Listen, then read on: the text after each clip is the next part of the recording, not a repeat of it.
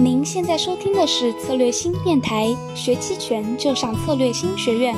本期音频我们邀请到的嘉宾是浙期实业衍生品量化部总经理陆丽娜老师。本期音频娜娜老师将给我们分享什么呢？让我们快来聆听一下吧。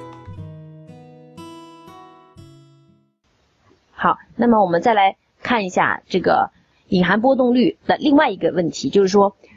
我们经常在说品。既然我们已经选定了这个平值的期权的这个隐含波动率啊，来跟这个以时间波动率进行比较，那平值期权的隐含波动率到底怎么算呢？啊，其实我们很难找到真正的平值，我们总是会找到一个比平值稍微低一点的执行价，或者比平值稍微高一点的执行价，对吧？我们很难说刚好在这个平值的地方，我们所谓的平值就是我们的远期价格所在的地方啊，刚好有这么一个期权，而且呢，我们每个执行价上都有两个期权，一个看涨，一个看跌。对吧？每个期权又都有两个价格，一个买入价，一个卖出价。那到底怎么算平值的波动率呢？我们怎样去算呢？啊，这这边说的是我们需要对八个隐含波动率适当的加权取平均值。他说的八个就是说我先找到 比平值低的那个行权价和比平值高的那个行权价，然后呢再到行权价上找到看涨和看跌。然后看涨有两个价格，看跌有两个价格，对吧？那么就会求出八个隐含波动率，然后对这八个隐含波动进行加权。那么实际上我们在实战当中呢，并不是这样操作的啊。虽然说这是求旧的 VIX 的方法啊，我们说呃 VIX 有两种计算方法，一种是目前的这个方差互换方式算的方法，也就是目前真正在用的；另外一种呢，就是旧的方法是就是这边说的啊，对八个隐含波动加权平均。啊，变出一变出一个 VIX 的值，但是真正我们在实盘当中并不是这么取的啊。我们取这个平值呢，我们会折算出这个 fifty delta 五十 delta 所在的地方啊，然后算出它的看涨和看跌，然后我们会通过拟合技术，我们会把这个每一个点上的这个期权啊，每每一个点上的这个期权的每个执行价上的期权都倒算出隐含波动率，然后呢，我们会对这些隐含波动率进行一个拟合。啊，拟合出一条平滑的、没有套利空间的隐含波动率曲线，然后在这个曲线上，我们会通过差值的方法找到五十 delta 所在的地方的这个隐含波动率，就是我们认为的这个平值的隐含波动率。那么在找的时候呢，我们如果是 mark 到这个执行价的点上，其实我们并不能。找到任何一个期权刚好是五十 delta，我们可能可以找到一个五十四 delta 和一个四十三 delta，有可能啊。那么我们就需要通过一个加权得到五十 delta。所以所谓的平值就是五十 delta 所在位置的这个期权的隐含波动率。那么简单一点啊，如果不需要掌握这个拟合技术的话，我们就直接用八个隐含波动率加权就就可以了。好，那么接下来呢，我们还要将这个数字。与另一个到期日对应的隐含波动率取平均值，为什么？我们要得到三十天的隐含波动率，我们要得到一个固定期限的隐含波动率啊。如果说今天的隐含波动率是二十八，那今天可能是还有三十天到期，明天还有二十九天到期，后天还有二十八天到期。不同到期时间所对应的期权的隐含波动率，其实实际上严格意义上来讲是不可以比较的。比如说今天隐含波动率是三十，明天隐含波动率是二十九，后天隐含波动率是二十八，我们并不能说隐含波动率在下降。我们永远要把它标准化到固定的期限，比如说三十天，都固定到三十天，然后来看到底隐含波动率有没有下降。整个过程当中，其实具体的细节和不同的方法的选择啊，都会显著的改变最终的结果。所以隐含波动率你要把它算准，不是件容易的事。我们目前市面上，呃，目前市面上可能会提供你某一个合约啊历史上的一些隐含波动率。那么你打开这个 K 线图一看啊，这个合约的隐含波动率啊，一会儿涨一会儿跌，一会儿涨一会儿跌啊，好像可能发现一些规律，有用吗？没用，因为这个期权的的 money moneyness 在变，这个期权可能今天是平值，明天是虚值，后天是实值啊，它的这个实虚值程度在变，你去比较它的时间序列，它这个合约自己的隐含波动率的时间序列是没有意义的，我们永远要比的是五十 delta 本身的这个期权啊有史以来的这个隐含波动率的这个走势。五十 delta 期权本身的啊，这个有史以来的隐含波动率的这个走势，或者是这个啊某一个到，并且是固定到到期时间，比如说三十天，比如说三十天这个期权的这个隐含波动率的三十天到期日的期权啊，五十 delta 下的这个隐含波动率的这个走势。好，或者呢，我们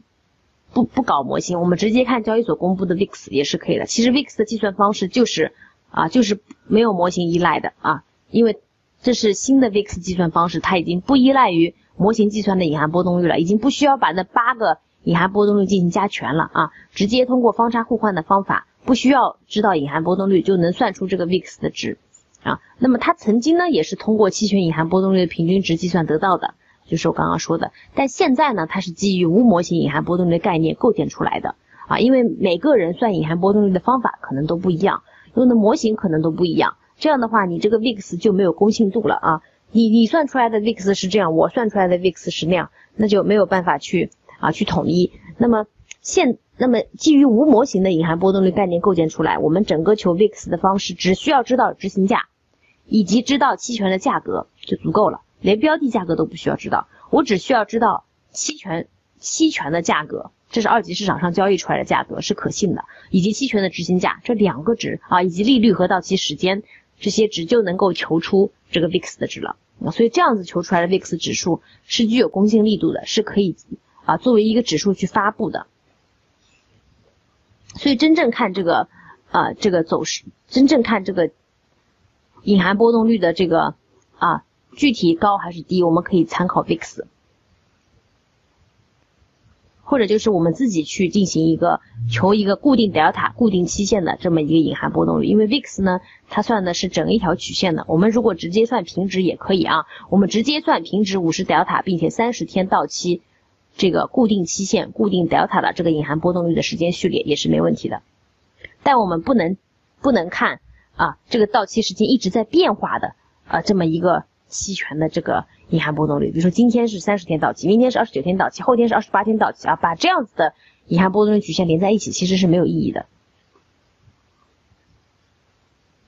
好，然后呢，VIX 它有两种类型的变化模式。一是取值较高且不稳定的模式，也就是当危机来临的时候啊，这些值呢一般在二十到四十之间震动，实际上实际上可能震动的啊范围会更大啊，可能不仅仅就是二十到四十，最高可能到八十啊。另外呢是在十到二十之间平稳的震动，这个就是没什么行情的时候，没什么行情的时候就是在十呃就是在十到二十之间平稳的进行震动。另外呢，指数的波动幅度和这个 VIX 值的大小。成正相关，指数波动剧烈的时候，VIX 波动也剧烈啊；指数波动不剧烈的时候，这个 VIX 的波动也不剧烈。另外呢，这个 VIX 向上的波动比向下的波动出现的多，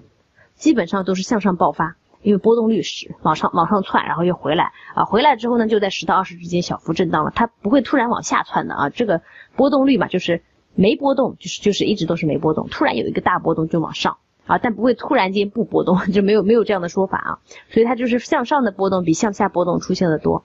另外，起码从这个例子上来看呢，它是具有一个均值回复的特特点的。好，另外我们还要注意一个，你看这个评价波动率它的演变过程，其实有一点是非常有规律的啊，经常就是在重大事件公布之前啊，这个其实是一个非常具有交易意义的这么一个。啊，这么一个特点啊，虽然说它是被写在教科书里，但其实交易真实市场上也经常是这样变的啊！不要觉得教科书没有用，教科书讲的都是历史的一个一个很好的总结。比如说，一有一个例子就是在公司财报公布之前，隐含波动率的变化情况，在财报公布的前几周，近月 （front months） 的波动率几乎总是会显著的上升，因为财报马上就要公布了。大家的情绪呢，非常的激动啊，多空就开始博弈了。可能在行情上还没有办法体现，因为我们不知道涨还是跌，我不知道这个财报数据是高于预期还是低于预期，还是怎么样？行情上可能还没有体现出来，因为大家还很谨慎啊，不知道涨不知道跌，我头寸可能还没有办法建进去。或者说一个选举吧，到底选啊选这个人还是选那个人，我不知道，我也不知道这个行情到底是要涨还是跌，但是。波动率一定被炒上去了，因为大家情绪都很激动，于是波动率已经已经上升了啊。比如说，这个 Apple 公司于二零零七年四月二十五日收盘后公布第二季度盈利前 earning 啊 earning report，公布这个 earning report 之前它的股票价格的季月波动率的变化情况，是这样的啊，逐渐逐渐逐渐逐渐上升。好，那么一旦公布，一旦公布之后啊，马上就下降。隐含波动率在公告前上升，当公告结束后立即下降的模式是很普遍的现象啊。这个在现实的交易，中国的很多也是这样子的啊。在重大事件公告之前，隐含波动率上升；一旦公告落地，马上隐含波动率下降啊，就是这么个情况。那么这里看上去就是有一个交易机会的，其实呢是有两个机会。第一个机会就是在盈利公告的几个星期前，我们去购买隐含波动率，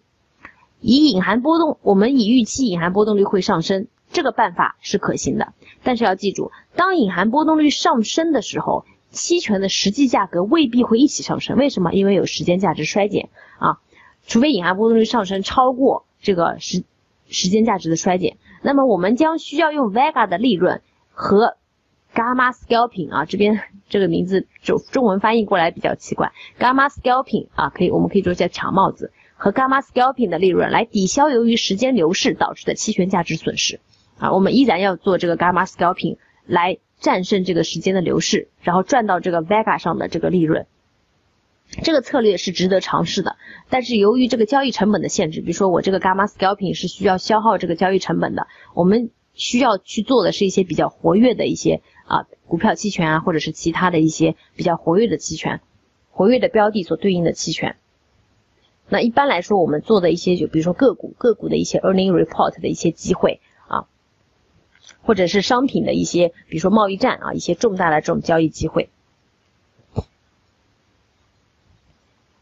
这个想法也适用于其他金融产品，比如在大经济体公布数据以前，利率产品也有类似的走势，而大宗商品的隐含波动率通常也会在库存或作物收成报告发布前上升啊，经常会在一些重要的报告发布前，隐含波动率会上升。比如说啊，有一个叫 CAR 期货公司的研究结果表明，从1994年1月到1996年12月，在每个失业数据公告周。通常在周五开市前公告的周一，以收盘价购买 Delta 中性的跨市组合，然后在周四以收盘价卖出期权。因为周五开盘就要公告了，所以我在周四收盘就把这个啊这个跨跨市多头组合给它卖掉了。这样操作大概能获利九个点左右，相当于百分之六点五三的一个收益率啊。另一个可能另一个可能的交易机会呢是下面，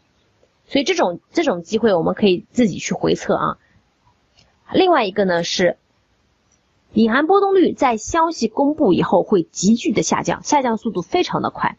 这也是一个比较普遍的现象。那么为了能根据这个现象进行获利，我们需要在公告日前卖出期权。但是要注意哦，在公告日前，隐含波动率上升，标的那个时候可能还不知道涨还是跌，因为毕竟还没有公告。还还僵在那里，但隐含波动率可能已经上去了，呃，标的可能只是小幅的这个变动，没有大的变动，但是往往一一出公告啊，标的要么刷一下涨了，要么刷一下跌了，啊，这要么隐含波动率也随之下降。这个时候，我们需我们如果要赚这个隐含波动率急剧下降的钱，我们就需要在公告日前一点点时间啊卖出期权，然后期望标的。股票的价格波动不要太过剧烈啊，从而使得我们在伽马上的损失不会高于在隐含波动率下跌中赚取的利润。为了评估这一策略，我们需要计算隐含在期权价格中的标的资产的价格跳跃。要得到隐含的这个价格跳跃，这个时候呢，我们只要比较季月和次月的啊平值隐含波动率就可以了。也就是说，我们需要求出一个远期的隐含波动率 （forward volatility），然后通过这个 forward volatility 来推算出这个事件的波动率，算出这个事件的波动率。此处的假设是在事件发生前，波动率的差异主要是由公告引起的。那么可能会有其他因素也会影影响我们这个波动率，但是我们希望这个公告事件是主要的影响波动率的这个主导因素。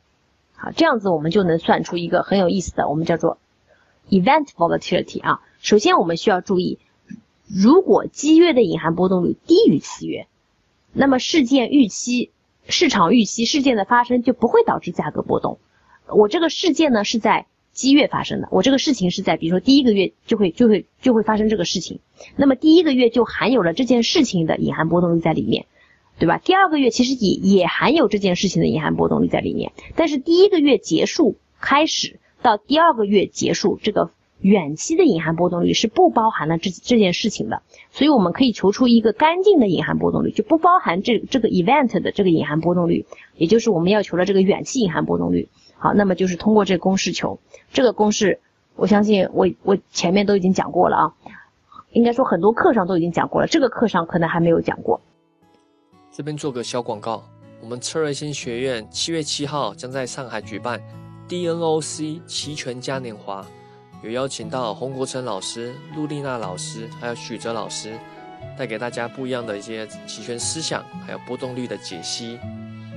来自全国各地的期权爱好者也将集聚此地做深入的交流。当天除了听享受知识，也有各种的美食美酒，非常欢迎您的加入。那感兴趣的可以在策略性公众号或者是活动型上去购票。那七月七号上海，我们见喽！